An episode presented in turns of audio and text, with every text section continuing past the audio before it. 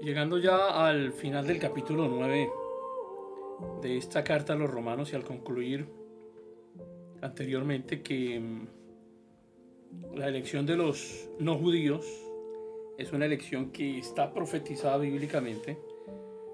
Decíamos también que la Biblia dice claramente que Dios ha hecho su parte al proveer una salvación para todo el mundo. Las puertas están abiertas para todo aquel que quiera y que desee venir al Señor. Y él mismo dijo en el Evangelio de Juan, al que a mí vinieren no le echo fuera. De modo que no se... Que, no piense cada uno que yo no, yo no puedo ser uno de los elegidos. Si usted quiere tener la salvación de Dios, usted puede estar entre los elegidos. Y si no quiere estar entre los que reciben la salvación de Dios, no lo va a estar. Es sencillo, Dios no obliga a nadie.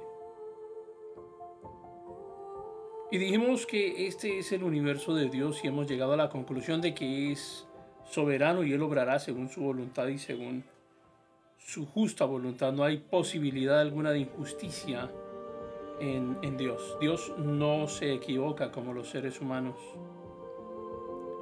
Y ahora llegamos hasta los versículos finales de este capítulo 9 de la epístola de los romanos. Los versículos 32 y 33 que preguntan por qué Israel no pudo alcanzar la justicia. ¿Por qué? Porque iban tras ella no por fe, sino dependiendo de las obras de la ley de modo que tropezaron en la piedra de tropiezo, como está escrito, he aquí pongo en Sión piedra de tropiezo y roca de caída, y el que crea en él no será defraudado.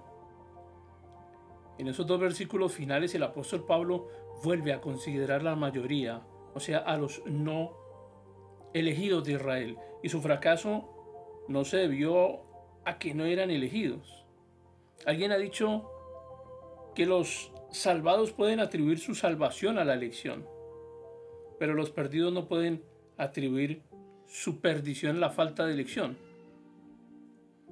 No podemos leer algo aquí que Dios no ha dicho. El libre albedrío en verdad tiene su lugar y Dios por cierto manda a todos en todo lugar que se arrepientan.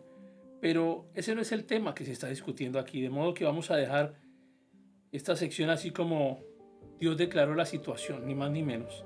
Ahora, el texto citado aquí, en el versículo 33, procede del libro del profeta Isaías en el capítulo 8. El judío tropezó, para el no judío la cruz era una locura. Pero el que crea, sea judío o no lo sea, será salvado por aquella cruz. La mente humilde llegará con una fe sencilla, el hombre natural todavía tratará de producir o de obtener la salvación mediante algún proceso natural. Tratará de reconciliar la soberanía de Dios con la responsabilidad de los hombres, como si la mente débil del hombre fuera capaz, infinita o infalible. Y así concluimos este, nuestro estudio del capítulo 9 de esta epístola a los romanos.